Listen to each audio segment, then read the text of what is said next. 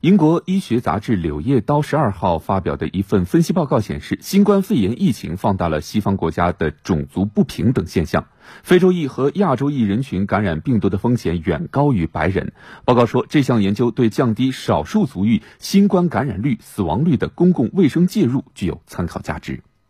这项分析旨在考察新冠肺炎疫情中种族与临床结果之间的关系。作者总结梳理了同行之前发表的五十篇报告。其中四十二篇来自美国，八篇来自英国，涵盖超过一千八百七十万名新冠肺炎病人的临床数据。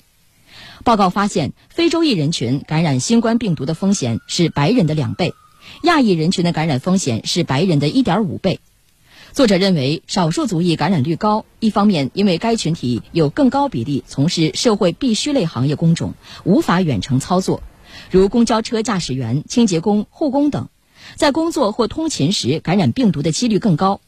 另一方面，与白人相比，少数族裔社会经济地位较低的可能性更高，居住在狭小拥挤社区、与人合租或共用公共设施的可能更高，接触到病毒的几率更大。美国纽约市卫生部门此前曾公布过不同社区的新冠肺炎病亡率，统计显示，以非洲裔、拉美裔人口为主的低收入社区病亡率普遍远高于以白人为主的相对富裕社区。